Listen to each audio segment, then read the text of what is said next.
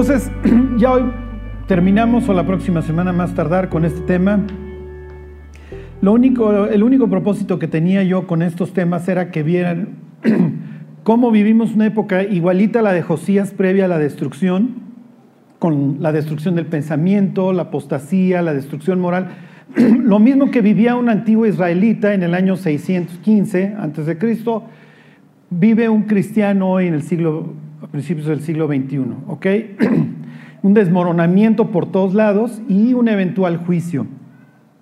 La pregunta que más nos, debe de preocupar a nosotros es la que le hace Abraham a Dios, si se acuerdan, antes de la destrucción de Sodoma y Gomorra, destruirás al justo con el impío, le dice, lejos usted del juez de toda la tierra, hacer tal cosa. Y si se acuerdan, hay una palabra espantosa ahí en el libro de Sofonías, cuando les dice, quizás seréis guardados. Y entonces uno dice, Dios, quizás, ¿Ok? Los cristianos tenemos la esperanza de que la vamos a librar, de que no vamos a pasar el juicio espantoso sobre la tierra con este tema del arrebatamiento.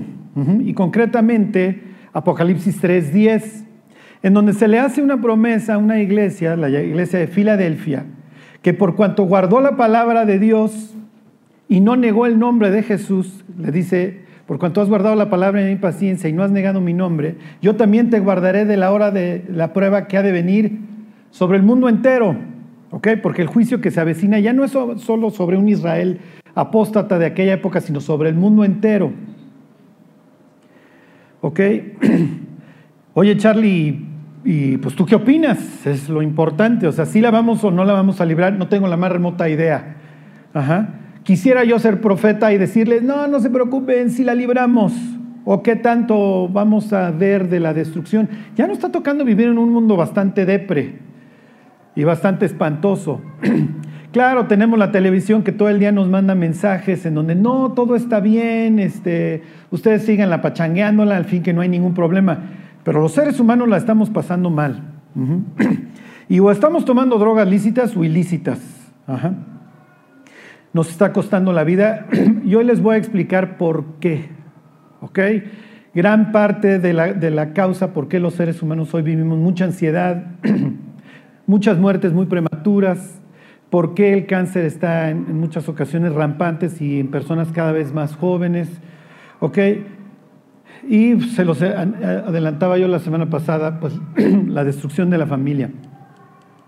Me regreso tantito a la última diapositiva que les puse la, semana pasada de este libro que les traje de Why Marriage Matters, por qué importa el matrimonio y todas estas estadísticas espantosas acerca del divorcio y las consecuencias que tiene no solamente en la persona de, los cónyuges que se divorcian, porque no es este, bueno, pues ya no, ya no nos gustó el café con leche, devuélveme mi café y te devuelvo tu leche. No, ya la mezclamos, mi cuate y cuando nos divorciemos, tú te vas a llevar parte de mí y yo me voy a llevar parte de ti. Y así vamos a andar por la vida. Esto es como meterla, pegar la lengua en el congelador. O sea, cuando la jales, vas a dejar un pedazo. ¿Ok? y tratándose de la relación entre los hijos y el papá, esta es la parte que más sufre. ¿Por qué? Porque es natural que en la mayoría de los casos los hijos permanecen con la mamá. y la mamá se vuelve un agente caótico para el ex marido, a quien muchas veces no quiere ver o no tolera o odia o simplemente le es indiferente. y obviamente pues hay grillas la mayoría de las veces por parte de ambos bandos. ¿Ok? Entonces se acuerdan, pero las relaciones de los niños con su padre dependen todavía más del matrimonio que las relaciones de los niños con su mamá. 65% de los jóvenes adultos cuyos padres se divorciaron tenían una mala relación con sus papás. Y de ahí, pues, para el real, ¿ok? Con todo lo que esto va a implicar. ok, a ver, váyanse este, al Evangelio de Lucas, al capítulo 1. Hay partes del Antiguo Testamento que los escritores del Nuevo omiten. ¿Ok? Les voy a poner un ejemplo. Cuando Jesús arranca su ministerio en Nazaret, Jesús toma el capítulo 61, a ver, váyanse al 61, les pongo este ejemplo. Toma el capítulo 61 del libro de Isaías. Esta es una de las preguntas que le voy a hacer a Jesús llegando, ¿ok? Ya estaba establecido en tu sinagoga que tocaba ese día Isaías 61 o tú lo buscaste.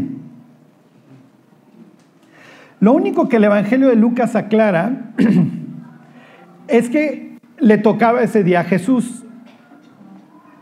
En la sinagoga, como les decía yo la semana pasada, participaban no solamente los hombres, participaban también las mujeres. La, mujer israelita participaba de la vida devocional en el antiguo Israel.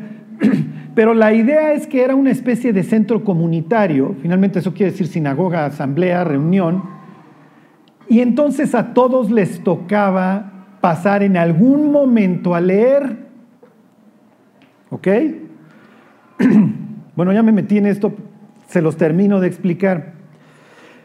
Eso sí ya estaba establecido en la sinagoga cuando te iba a tocar a ti leer en el pueblo. Y piensen no en la sinagoga que cabían cientos de personas, no, piensen en pueblos bicicleteros. O sea, Nazaret no es un sitio para nada este, espectacular. Vayan ustedes a saber no podías caminar más de X metros en, un sábado. Entonces no eran muchas las personas que iban a la sinagoga, era fácil ir establecer, un, me explico, una agenda de quién le tocaba cada sábado. Había sinagogas, eso sí se sabe, en donde establecían a quién le tocaba qué. ¿Sí me explico? ¿Qué le iba a tocar leer? Si, si se había establecido que a Jesús le tocaba ese sábado, Isaías 61, las gentes en Nazaret tuvieron que haber concluido, esto no es casualidad, este cuate es el Mesías. Pero bueno, piensen que Jesús es un cuate que creció ahí y de repente llega y lee Isaías 61 y les dice esta historia se acaba de cumplir frente a sus narices, yo soy el Mesías. Y ellos dicen, pero si creciste aquí desde los dos, tres años. Sí se entiende, y entonces dice la escritura que lo quieren matar. Pero bueno, la, sinagoga tenía, se dividía el, culto, como, la, como le quieran llamar la liturgia, los sábados en tres partes, la ley, los profetas y la plática. Torah, la ley, Haftarah, que quiere decir añadidura, leían algo de los profetas o de los libros de crónicas, etc. Y luego un, un chorito, no eran como nosotros de que tienes un monólogo de 45, 50 minutos. Era un rollo de 5, 10 minutos que, en donde explicabas algo de lo que habías leído. ¿Sí se entiende? Cuando ustedes lean en el libro de Hechos que después de la ley y los profetas le dieron la palabra a Pablo, a Pablo le está tocando la parte de la derashá, de echar un chorito, y entonces Pablo echaba sus rollitos ahí en la sinagoga y les decía por qué Jesús es el Mesías. ¿Sí se entiende? Bueno, esto es nada más un ejemplo para que ustedes vean cómo se omiten algunas cosas. Y ahorita vamos a ver una omisión en el libro de Lucas, en donde Lucas se va a brincar una parte de un versículo que cita. No Lucas, pero el papá de Juan el Bautista que se llamaba Zacarías. Fíjense, imagínense que Jesús pasa al frente, entonces ya sacan el rollo. No todos tienen Biblia, en, obviamente en un pueblo pobre como Nazaret. Entonces, si le tocaba ese pasaje ese día, se lo preguntan llegando, ¿ok? Y si él lo buscó y dijo, a ver, les voy a buscar este que habla de mí, eso Varía mucho, porque si ya le tocaba desde hacía años, pues no había forma de decir, no es el Mesías, porque pues no es casualidad. Entonces llega Jesús y esto se pone a leer. El Espíritu de Jehová, el Señor está sobre mí, porque me ungió Jehová, me ha enviado a predicar buenas nuevas a los abatidos, a vendar a los quebrantados de corazón, a publicar libertad a los cautivos y a los presos, apertura de la cárcel. Entre paréntesis, fíjense cómo nos ve Dios, ¿eh? O sea, hechos pedazos. Sea, ¿cómo voy, Señor, en esta pelea? Mira, si empatas al otro, em, digo, si matas al otro, empatas la pelea. O sea, para que te des una idea. Estás hecho añicos. Y luego dice Jesús, a proclamar el año de la buena voluntad de Jehová, a ordenar que a los afligidos de Sión se les dé gloria en lugar de ceniza. ¿Qué me brinqué? Dice Jesús lea, proclamar el año de la buena voluntad de Jehová, a ordenar que a los afligidos de Sión, ¿qué me brinqué? El día de venganza. ¿Por qué? ¿Por qué se lo brinca Jesús? Se lo brinca olímpicamente, ¿eh? porque le sigue leyendo. ¿Por qué no lo dices? Inciso A, Javier, porque todavía no es el tiempo. ¿Qué opinan de lo que dijo Javier?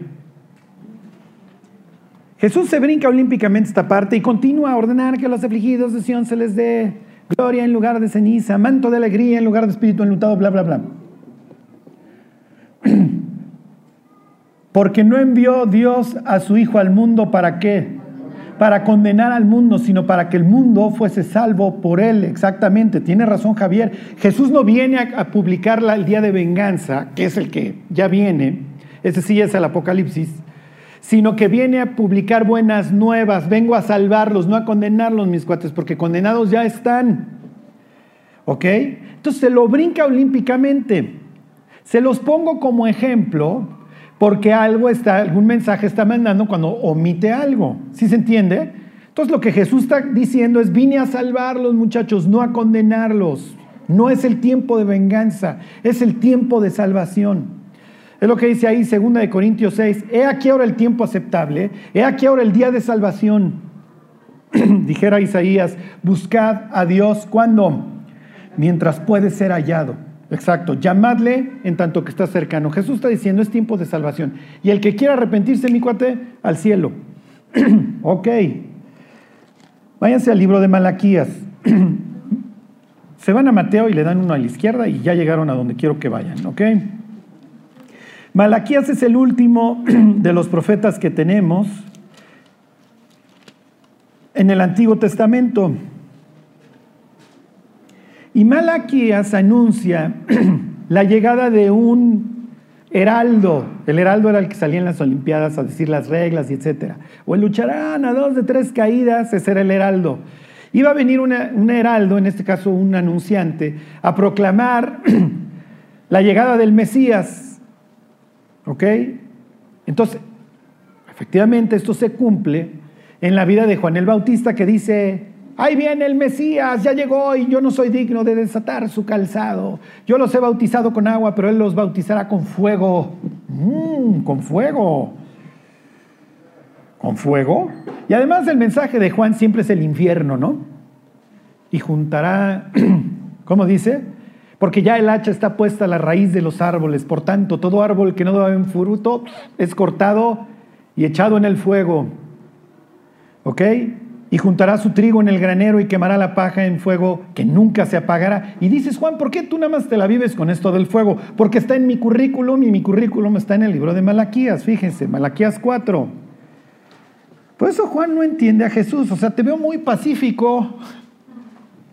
¿Dónde está el fuego, Señor? ¿Dónde están los carbones y la sangre descendiendo de él? Y Dios diciendo, aguántame las carnitas, aguántame dos mil años de gracia porque quiero que se llene el cielo. ok, fíjense, dice 4.1. Porque he aquí viene el día ardiente como un horno, y todos los soberbios y todos los que hacen maldad serán estopa. Aquel día que vendrá los abrazará, ha dicho Jehová de los ejércitos, y no les dejará raíz ni rama. Todo esto es fuego, ¿ok? bueno, y luego dice que del ministerio de Juan el Bautista, en este caso el ministerio de el anunciante, el mensajero,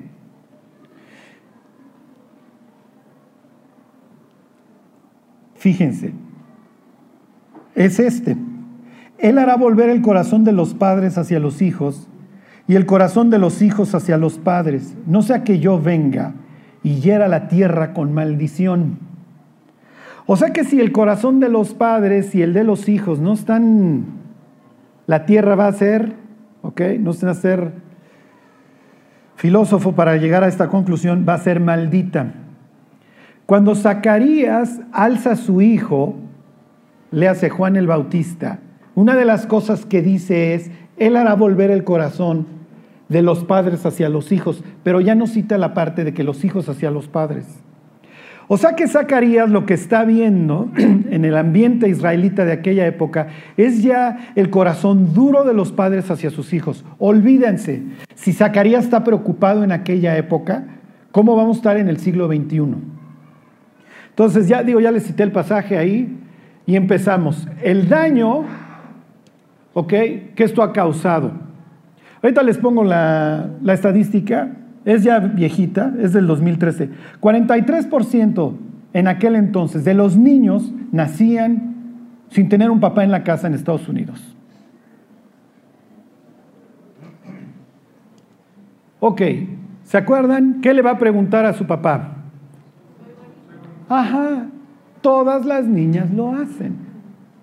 ¿Ok? ¿Vale la pena luchar por mí? ¿Quién va a contestar esa pregunta? ¿O quién es el responsable de contestar esa pregunta? Ahora, yo les pregunto, ¿la niña necesita escuchar que es hermosa? ¿Sí? Sí, porque si no lo escuchan a esa edad, ¿qué creen que va a pasar cuando tenga 14 años? El primer fulano que le diga que tiene bonita letra ya va a estar entregando el equipo, por supuesto, porque tiene una necesidad de amor. Piensen en todas esas este, personas que hoy ejemplifican la canción de José José. No se las voy a cantar porque se ríen demasiado. 40 y 20 en donde tú ves a la escuincla imberbe de 20 años con un vejestorio que le dobla la edad. ¿Qué está buscando la escuincla? Está buscando un papá. Digo, no, no está Segismundo Freud, Para saber que ella busca padre. Está buscando un papá, es natural. Y cada vez más van a encontrar este tipo de relaciones porque la pobre escuincla está buscando un papá y además está herida. Y lo peor es que hoy hay una serie, como les diré, de lobos rapaces, de fieras que saben distinguir cuál es la chava que está herida y saben qué palabras usar. Entonces a todas esas chavas hay que mandarlas a la Escuela Nacional de Enfermería para cuando crezca el vejestorio, sepan cómo atenderlo. ok, ¿qué le va a preguntar o qué le va a decir a su papá? Exacto, veme. No, no, estás muy profundo, ya te adelantaste. Ajá. Veme. Ajá. Los hombres necesitamos esa atención de parte de otro hombre. Ve qué atrabancado soy, ve cómo me, me revuelco en el fango. ¿Cómo va a crecer un niño rodeado de mujeres? ¿Le va a enseñar su mamá a rasurarse? Dios no lo quiera que tenga una mujer que, digo una mamá que, no, la señora no le enseñaría a rasurarse así, le enseñaría a ponerse la cera y, y lo dejaría depilado para el resto de su vida al pobre cuate. Piénsenlo, por eso Dios puso a un hombre y una mujer para que educaran a un niño. Van a estar esa parte que lo cuide y, ay, es que se va a enfermar, pero también van a estar el tipo atrabancado que le diga, rífate, rífate. ¿Y si no estuvo el papá? ¿Quién se va a convertir en el padre? ¿Dónde va a ir a encontrar esa hombría que necesita? Como se los he dicho antes, todos los años en el reclusorio hacíamos las conferencias, Sábado y domingo, y antes de la, campaña, de la conferencia, poníamos dos, dos testimonios. Los testimonios en su primera parte eran iguales. No había nada que escucharles. Vengo de una familia destruida, a mis tantos años embaracé a una chava, variaba cuántos había embarazado o no, entre delinquí y, aquí, y aquí, y yo, luego ya venía el cómo, cómo conocieron a Dios y lo que Dios había hecho en sus vidas. Pero la primera parte era siempre igual. Vengo de una familia destruida, vengo de una familia destruida. ¿Por qué? Porque tengo que salir a buscar mi valor y mis principios en la pandilla, en los amigos. Y es natural. Si yo no tuve un papá que me dijo, no seas bruto, por ahí no es, cuando empiece a circular la marihuana la primera vez, no voy a tener los elementos para decir que no. Porque me van a decir que soy un marica, ¿sí me explico? Y me van a excluir del grupo. Y la exclusión del grupo implica que ¿dónde encuentro esas palabras de afirmación en donde sí tienes lo que se necesita, mi cuate? Por eso es que, miren, yo soy un cínico, para estos instantes ya lo saben. Pero ahora que está de moda el tema político. Piensen cómo ve un generación milenial o, un Y contra un boomer la política. Los boomers todavía creen en principios de honestidad, ¿Sí me explicó? O sea, dices, qué lindo. O sea, wow, eres una chulada. No es que fulano sí va a ser más honesto. Y dices, porque todavía crecieron con lo que fueron nuestros abuelos o bisabuelos que les enseñaron principios como la honestidad, como el valor, como el respeta a tu mamá.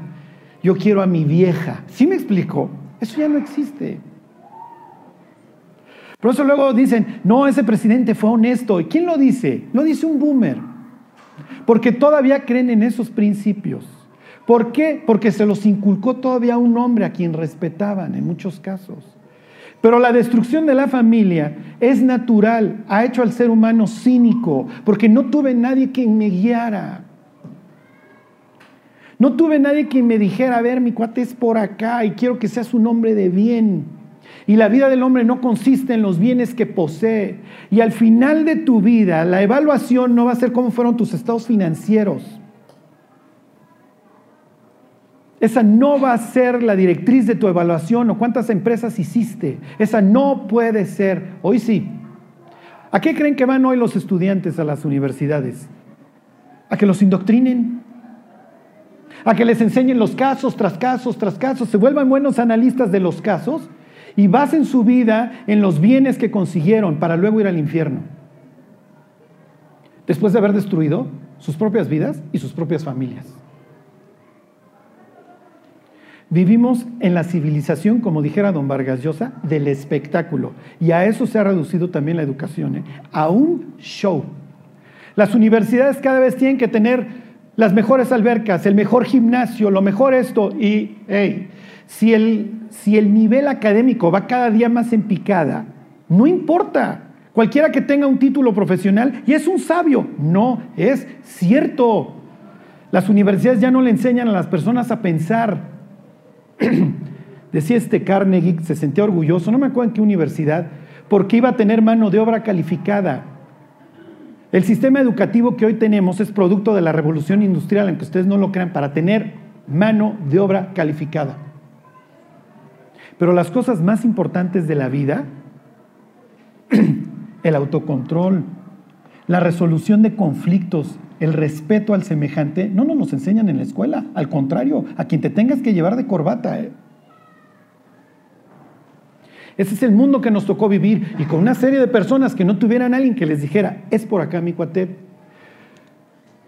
¿Se acuerdan del ejemplo de los osos y los osnesnos? Esta ya es viejita, ¿eh? esta es la accesada 2013, piensen cinco años. 43% de los niños en los Estados Unidos viven sin un padre. Hoy, hoy iremos tal vez en la mitad. Piensen en todas esas niñas que no tuvieron a alguien que les dijera, eres hermosa, te ves preciosa. Porque la persona a esa edad es cuando más lo necesita, porque es cuando está construyendo su cerebro. El cerebro de un niño es de lo más maleable al grado que aprende idiomas. Sí. La otra vez estoy escuchando a dos papás hablar en diferentes idiomas. Y entonces la mamá le habla en uno y el papá le habla en otro. Y entonces vamos en el elevador y entonces les digo, ¿es, es bilingüe, va? Sí, habla perfectamente los dos idiomas, pues ha crecido con los dos. Aquí los que ya están con tipo yo, que ya somos material de los setentas, aprendan un idioma. Inténtenlo. Nada más andamos balbuceando. ¿Por qué? Pero lo peor es que el ser humano es como una especie de escultura. Una vez que ya la terminas, pues sí le puedes hacer los retoques y muévele aquí, púlele allá, pero el centro de la escultura ya lo terminaste. ¿eh? Entonces, en los años más cruciales de la persona, le quitas al individuo más importante de su vida. ¿Por qué? Porque tu voz es la más importante en la vida de tus hijos y si tú no estuviste ahí, se perdió esa oportunidad. Cuando nació mi hijo, mi mujer se estuvo preparando durante meses haciendo sus abdominales y todo, Y entonces el doctor decía, ya parece que esta señora va a parir antes de las 2, 3 de la tarde. Y lo mismo pensó tanto el ginecólogo, que llegó nada más a recibir a mi hijo, y el pediatra, el pediatra no llegó. ¿Ok? Y entonces, pues de gritos y sombrerazos, que mi mujer no recuerda porque estaba en un grito, pero yo me acuerdo cuando antes llegó, ¿para quién es la anestesia? Yo alargué el brazo dije, para mí, lo que le iba a dar a ella, póngamelo a mí, porque esto está demasiado sangre, gritos, este... Nace mi hijo despierto porque mi mujer no quiso la anestesia. Y como no llegó el pediatra, llega el pasante de pediatra o no sé qué era, un escuincle imberbe de, habrá tenido 22 años, 21 años, le quitó de la boca lo que traía de las narices y todavía encebado me lo pone en los brazos con el cordón umbilical colgando. Y entonces yo quedo impresionado porque veo un cuate que acaba de salir de una panza, de un vientre. Esto es increíble, los que han visto por primera vez salir una persona de una panza, o sea, si estás así como, como niño, ¿cómo entró ahí? Ajá, o sea, porque tengo un ser humano completo.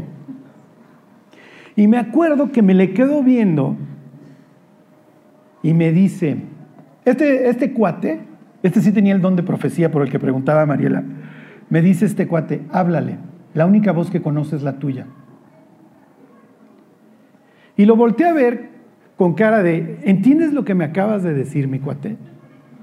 Porque no es, y entonces como me le quedo viendo, el cuate me dice, sí, sí, a tu, a tu mujer la escucha desde adentro, entonces no conoce su voz, la escucha con eco. Pero cada vez que tú platicabas junto a tu mujer, desde que él tiene oído, escucha tu voz y la reconoce. Y entonces, ¿qué hice a continuación? Me le quedo viendo y le digo, Alberto. Inmediatamente empieza a buscar y le, di, y le pregunto al pediatra, ¿ve? Y me dice, alcanza a ver un metro, nada más manchas, más o menos. Pero lo que me impresionó es que empezó a buscar con los ojos. La única voz que reconocen tus hijos es la tuya. Y se acuerdan que cuando Dios da los diez mandamientos, pone primero ustedes conmigo, señores, ustedes entre ustedes. Y en medio, honra a tu padre y a tu madre. ¿Por qué? Porque durante la infancia, los padres somos la imagen de Dios para nuestros hijos. Somos los que le dicen, no hagas esto, no hagas aquello, si puedes hacer eso, te doy chance de esto, bla, bla, bla. Estamos, estamos modelando a Dios delante de sus ojos. Sí, pero si quitas al papá, por eso hoy tenemos, si se acuerdan, de hace tres, cuatro domingos, la generación más atea en la historia de la humanidad, porque no, hubo papá. No hubo la figura de Dios. ok, a ver si se acuerdan. ¿Qué es lo más importante que le puedes dar a un bebé, a un niño? ¿Mande? Sí, bien, Carla. ¿Pasas? De panzazo, pero pasas. Carla dijo amar a tu pareja. Sí. Sí, porque eso es parte de qué. Sí. ¿Pero alguien se acuerda de esta palabra mágica? Y piensen en Dios, o sea, ¿cómo, ¿cómo, describe la Biblia a Dios? Dios es amor. En el libro de Deuteronomio Dios se refiere a sí mismo como los brazos eternos en la tierra. Con cuerdas, dice ahí en el libro de Amós, con cuerdas de amor los atraje. Sí, Dios se describe a sí mismo como yo fui un marido para ellos, en Jeremías ahí capítulo 31. Así se describe Dios. ¿Qué diría David? Dios es mi pastor, me cuida, me pone en lugares de delicados pastos. Todas estas descripciones de Dios, diría Juan, Dios es amor. Jesús le dice a Nicodemo, mira Nicodemo, olvídate tanto ahorita de tus fariseísmos, mi cuate, te voy a decir cómo vuelves a nacer, creyendo en el amor de Dios, porque de tal manera te amó Dios, Nicodemo, que estuvo dispuesto a dar a su unigénito. Si te acuerdas, Nicodemo, y Nicodemo lo entiende perfecto, ¿eh? de Isaías 9:6, porque un niño nos es nacido, un hijo qué? Nos es dado, si te acuerdas, mi cuate. Oh, a eso te refería, sí, como Abraham que no le negó a Dios a su único, aunque no era el único. a su amado. Por ahí andaba Ismael, pero el de la promesa. Dios es amor. Ajá. Cuando veíamos ahora esto de los lobos rapaces ahí en las playas de Mileto, ¿se acuerdan que Pablo le dice a los ancianos, miren por ustedes y por la grey y por las ovejas que Dios ha puesto con, pues, bajo ustedes, no me acuerdo la expresión, ¿para qué? Para que las qué? Para que las apacienten. Dice Pedro, apacentad la grey de Dios. No por obligación y no por ganancia deshonesta, sino siendo ejemplos de la misma, apacentad. Hay pastores que le echan el Red Bull a sus ovejas y las tienen contendiendo y bronqueándose todo el día. No, relax, relax. Lo más importante que le puedes dar a un niño, ¿se acuerdan?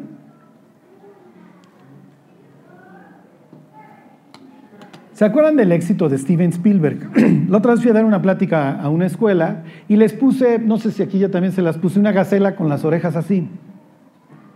Es lo mismo. El éxito de Tiburón, ¿se acuerdan? Es que más de la mitad de la película no aparece el tiburón. Entonces ves como la chava la lleva de aquí para allá antes de ingerirla, etcétera. Ves la tabla de surf mordida y la sangre. Y luego ya que aparece el tiburón, digo, era tecnología de los 70, es así como, mm, ok, máscaras Luti, sale de plástico. Pero antes de...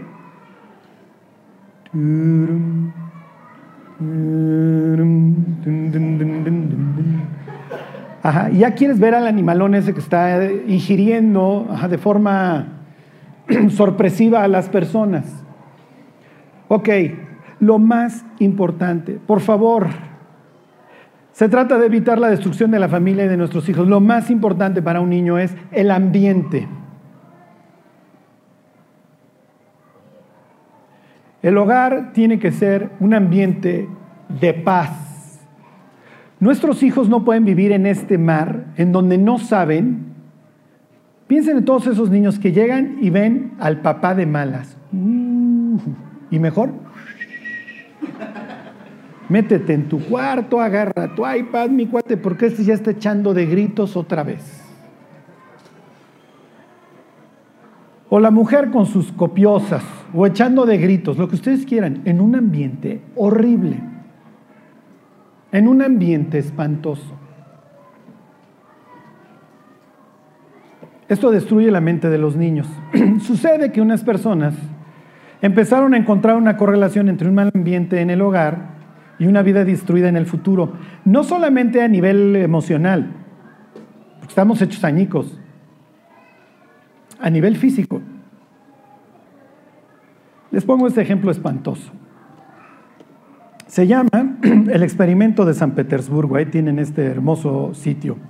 Sucede que cae la cortina de hierro y entonces vienen las gentes pues, acarretadas a adoptar rusos por dos causas, básicamente, número uno, por la disponibilidad de niños rusos que hay, número dos, porque son muy bonitos. Pero ¿qué es lo que se encuentran todos los occidentales que vienen a adoptar a Rusia? Que los niños están totalmente dañados. Y entonces un equipo gringo le va precisamente a un orfanato en San Petersburgo y ¿qué creen que le pidieron a las nodrizas, a las chavas que atendían? Háblale al niño y velo a los ojos. O sea, no creen que, oye, apapáchalo, juega. No, no, no háblale y velo a los ojos, nada más, porque obviamente pues hay tantos, todos están chillando, ya se ensució, como si fueran productos en una fábrica, en una línea de producción. Sucede que al año de que empezaron a ver a los ojos a los niños y hablarles, los niños de este orfanato eran en promedio más pesados, reconocían mucho más, con mucho más capacidades cognitivas y con el pecho, no me pregunten por qué, mucho más ancho que el resto de los niños en los orfanatos. Todo esto en promedio.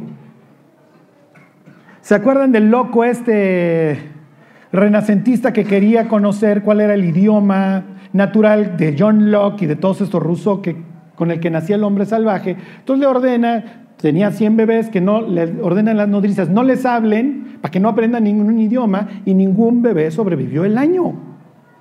Somos seres sociales, así nos creó Dios. Piensen en estas barbaries que durante los 70 se decían de no cargues mucho al niño. Vuélvelo a poner en la... Se los comento para que ustedes vean el efecto que el cariño puede tener sobre la circunferencia de un bebé. Por eso cuando le damos la espalda, cuando un hombre dice, no, mira, me voy a ir por un modelo más reciente, y le da la espalda a su familia, no tiene la más remota idea, no sabe que está destruyendo su vida, pero el daño que va a hacer a las personas que, entre comillas, dice querer más. ¿Y por qué tantas personas abandonan el hogar? Ahorita les digo qué es esto. A ver, váyanse a 1 Timoteo 6:6, porque esta es la clave para volver al ser humano una res, una oveja, parte de un rebaño.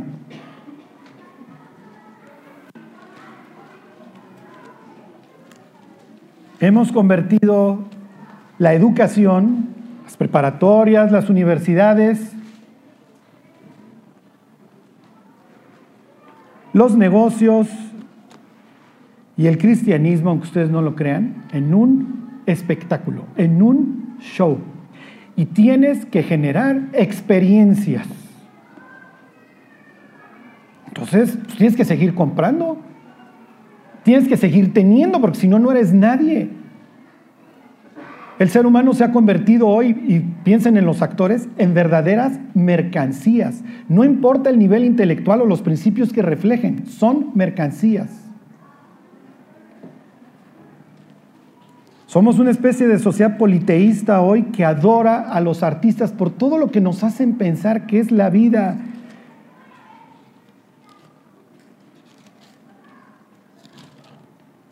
¿Por qué abandonan tantos a sus cónyuges? Bueno, porque tú tienes que ser feliz, porque te tienes que realizar. No es cierto. ¿Quién te dijo que vas a ser feliz? Las cosas que más aprecias y las cosas más valiosas en la vida implican dolor. Piensen en una dieta. O sea, en serio, ¿hay dieta sin dolor? Digo, yo vivo un masoquismo brutal desde que me puse a dieta, pero la otra opción era morirme. Fíjense, 6.6, 1 Timoteo 6.6, pero gran ganancia es la piedad acompañada de contentamiento. Sí, pero hoy no puedes tener contentamiento de nada. Si ganas X, bueno, tienes que ganar X al cuadrado. Y si tienes hoy X pantalones, bueno, yo no sé si a ustedes les pase que hay cajones que ya no abren. Pero eso sí, pasamos por la tienda y pensamos, es que necesito. Sí me explicó, y nuestro ángel guardián dice, no necesitas, tus cajones no abren. No, sí necesito. Porque todo el tiempo tengo esta, este eh, anuncio de que necesitas, necesitas. Y Pablo dice, a ver, no, mis cuates, la mejor ganancia es la piedad con satisfacción, con contentamiento. Sí, porque si no te vas a meter en lo que los gringos llaman la carrera de las ratas, en la rat race, y atropellar a quien tengas que atropellar, porque en eso radica tu vida. Y entonces volviendo al tema, hoy las gentes, no, pues ya es que mi, mujer, pues ya, o mi marido, pues ya no, no me atrae, ya se acabó el amor, pues voy por el nuevo modelo. ¿Por qué? Porque me tengo que realizar, porque tengo que ser feliz. Esta es la tierra, este no es el paraíso, aquí vas a ser infeliz siempre. Quiero decirle a todos mis queridos cristianos que se quieren esforzar, si quieres ser como David, vas a pasar muchos años en las cuevas. Si quieres ser como Jeremías, te la vas a vivir chillando. El único cuate que nació en cuna de oro fue el que más desgracia su vida, don Salomón, y es el más sabio. Pero si quieres ser el padre de la promesa, vas a tener que andar caminando miles de kilómetros con una chava que trae tal desnutrición que ni siquiera embarazarse puede. Miren, no sé si Sara era estéril porque no comía. ¿Sí me explico? O porque la chava realmente tenía un problema más de fondo y Dios se goza diciendo, miren, precisamente voy a traer a una familia de una pareja estéril. Todas las cosas valiosas en la vida implican sufrimiento, implican dolor, implican pagar un precio. ¿Cuál es el mensaje hoy? No, toma el atajo. No es necesario que sufras. ¿Sufrir? No, el fin de la vida es que seas feliz. Cuando nosotros, como les he dicho antes, le decimos a alguien, no, pues intenta ser feliz, ese es el fin de la vida, lo estamos poniendo para que viva frustrado, porque nunca va a ser feliz. El perro se muere, la gente se muere, hay terremotos, lo que ustedes quieran, los malandros crean una crisis mundial. Ok, Charlie, ¿me estás diciendo que si entonces me quedo con el modelo actual, voy a ser feliz? Sí. Una vez estaba peleando un señor, no sé si ya les conté esta anécdota y si no como brosos se aguantan, con su cuarta esposa el día de su boda. Entonces va uno de sus hermanos, que fue el que me lo platicó, y le dice, oye, cálmate, te estás casando por cuarta vez. Y le dice, sí, mi cuate, pero es mismo infierno, diferente persona. Pues te hubieras quedado en la primera, mi cuate. ¿Sí me explico? Pues te ahorras banquetes, lunas de miel, etc. Ok. Experiencias adversas en la niñez. Sucede que alguien se puso a medir cómo le había ido a los niños en la niñez. Entonces, si tuviste experiencias adversas en la niñez, le hace a una persona que todo el tiempo te gritaba, vamos a pensar, piensen en esos hogares que todos son gritos y sombrerazos, o tuviste un padre ausente, o tuviste una madre alcohólica, lo que ustedes quieran. Alguien se le ocurrió empezarlo a medir, o ya es una medida así como estándar. EIS quiere decir experiencias adversas en la niñez, se los traduzco. Personas con calificaciones de cuatro o más en experiencias adversas de la niñez tuvieron dos veces más las posibilidades de fumar, siete veces más la posibilidad de volverse alcohólicos, por eso la sociedad en la que vivimos, siete veces más las posibilidades de tener sexo antes de los 15 años, dos veces más la posibilidad de ser diagnosticados con cáncer, lo mismo que dos veces más tener este, afecciones cardíacas, dos veces más tener problemas en el hígado, claro, pues la dieta, cuatro veces más de tener enfisema o bronquitis crónica. Hay una neuróloga japonesa que tiene un libro que se llama The Body Keeps Score, el cuerpo lleva la cuenta, en donde te dice, de cada 10 personas con, todo esto relacionado con el, ¿cómo le llaman? Este? Ahorita se me acuerdo, pero bueno, de cada 10 personas con problemas cardíacos, o relacionados con la diabetes o cáncer, de cada 10 camas, 7, 7 tuvieron experiencias adversas en la niñez. Y luego te explica cómo el estrés infantil destruye no solamente la mente, sino también los órganos. Dice, en algunos cuadros los picos eran especialmente elevados, adultos, con experiencias adversas en la niñez, con calificaciones arriba de 6, eran 30 veces más, tenían 30 veces más posibilidades de haber intentado suicidarse que con ellos, que con, comparados con aquellos de calificación 0, 30 veces. Y hombres con calificaciones arriba de 5 tenían 46 veces más posibilidades de haberse inyectado drogas que personas con sin historial de este tipo. Lo mejor que le puedes dar a tus hijos es ya dejar la guerra. No quiere decir que no vamos a tener conflictos en nuestra casa, pero le tenemos que enseñar a nuestros hijos que resolverlos de manera pacífica. Ya te he dicho. No. ¿Sí te asustaste, Gina?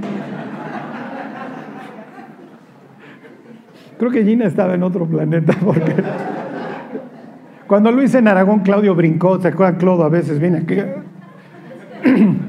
Y luego me dice, porque me dice tío, no, tío, sí me asustaste cuando me echaste el grito. Pues sí, ahora piensa en un escuincle de tres años.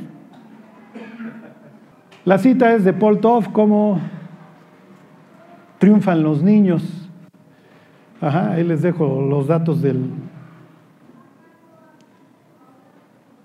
Está citando en la investigación de otra persona, este Paul Toff, y dice, encontró este, ¿qué es esto? Que te molesta, este, perturbadora, ¿ok? Una poderosa y perturbadora correlación entre las experiencias adversas de la niñez y los problemas en la escuela. Entre sus pacientes con una calificación de cero, el 3% tenían problemas de aprendizaje o de comportamiento. Miren, en todas las escuelas, es que no, los maestros no educan bien a los niños. No es cierto. Y vamos a pensar en el estatus. Miren, no soy neurólogo, no soy experto. Pero ¿cómo se resuelve hoy el problema? El escuincle está así en la escuela. ¿Qué tiene? Díganme, a ver, todos ustedes expertos, ¿qué tiene? Grítenlo. Déficit de atención. ADD. ¿Saben que el Aderol, la palabra Aderol, que es la coca, la mota que se le da al escuincle, versión lícita, la palabra viene de, no crean que es algo científico, AD, ADD, y luego es algo así como for all.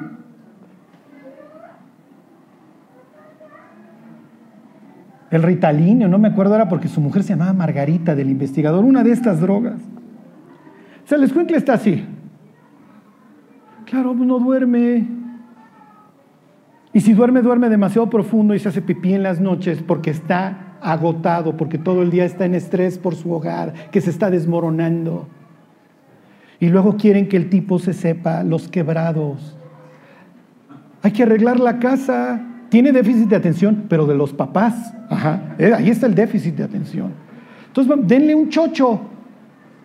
Y ahí anda un neurólogo que se llama Leonard Sachs diciendo, publicando el daño que se le hace al cerebro de un escuincle, el daño que se le hace al cerebro de un niño cuando le das un medicamento tan potente a un cerebro tan joven.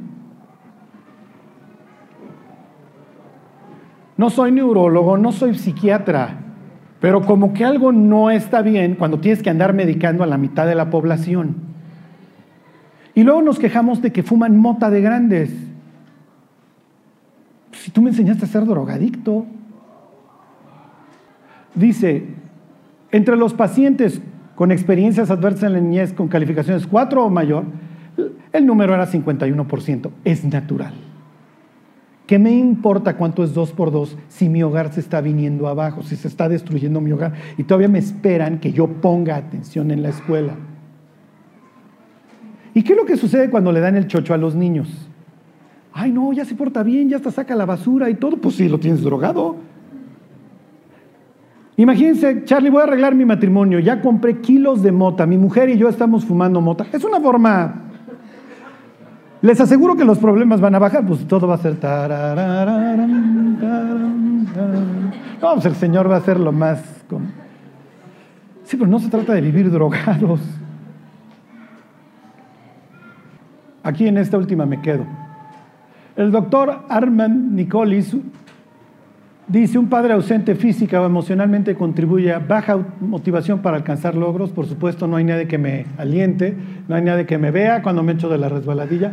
Inhabilidad para postergar una gratificación inmediata.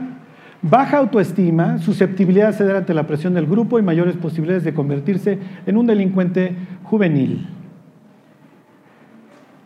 Lo más importante para un niño es el ambiente. La habilidad más importante que le puedes enseñar a un niño, ¿cuál es? ¿Quién se acuerda? Sí, el autocontrol. Este es el predictor número uno para la felicidad de una persona, la capacidad de postergar la gratificación. Sí, pero si no hubo un papá que me dijera hasta que te comas después de la comida te doy tus papas o lo que fuera, si no hubo un hogar, ¿Se acuerdan del experimento de los malvaviscos? Te doy este malvavisco, pero si te esperas 15 minutos te doy dos. Y siguieron a los niños y este lo pueden buscar en el YouTube, lo han hecho en todos los países, con siempre los mismos resultados. Los niños que se esperaban los fueron siguiendo durante toda su vida. Esto afecta tus finanzas, tu trabajo, tu circunferencia, tu salud, es natural. Pero ¿qué correlación también se encuentra? Cuando el niño se come uno, en cuanto se voltea el, investigador, quiere decir que no confía en los adultos, porque no cree que en 15 minutos le va a dar dos. ¿Qué mensaje está dando de su hogar? ¿Qué pasa si tú vives en un hogar en donde te aman y te dicen, no, sí, después de que comas eso ya te doy tu chocolate y te lo cumplen? No, pues si me espero los 15 minutos me da dos, voy a duplicar, voy a duplicar el resultado. Y ahí están los niños, los pueden ver ahí en el YouTube, unos lo olían, se ponían las manos, se revolcaban en el piso, se ponían a cantar, lo están filmando atrás de un espejo.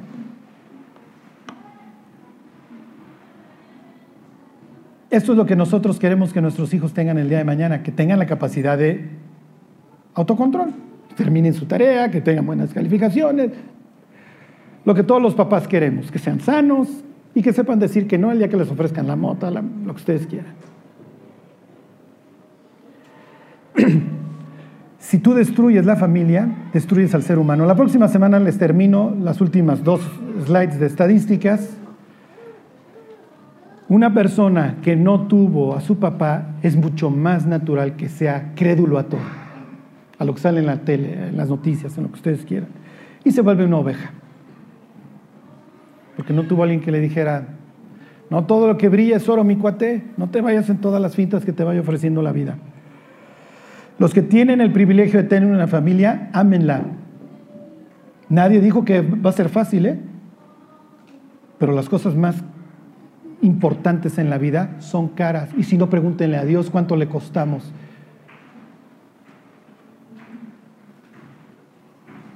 Los que están solteros, la decisión más importante en su vida es con quién se van a casar. Y hagan su currículum, ¿eh? su descripción de puesto. La otra vez decía una persona,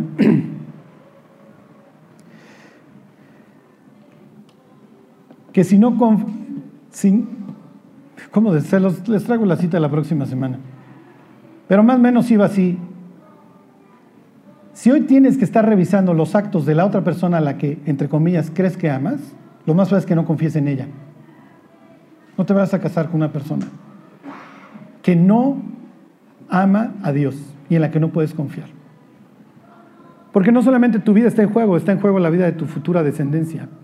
Y es algo por lo que Dios va a querer que luches. Bueno, mis queridos, no todo lo que brilla es oro. No se vayan en la finta. Cuando mueras, durante tu velorio, ¿qué va a pensar tu cónyuge y tus hijos? Y se los dejo de tarea para que lo mediten toda la próxima semana.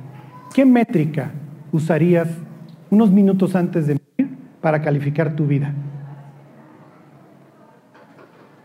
¿Qué métrica? ¿La herencia que estás dejando? ¿Cómo la, cómo la medirías? Acuérdense que una vez cerrados los ojos, lo siguiente es, dijera Pablo, porque cada uno de nosotros dará cuenta a Dios de sí mismo de lo bueno y de lo malo. Y no creo que Dios nos pregunte cuánta chequera dejamos. ¿eh? Sus preguntas van a ser mucho más profundas.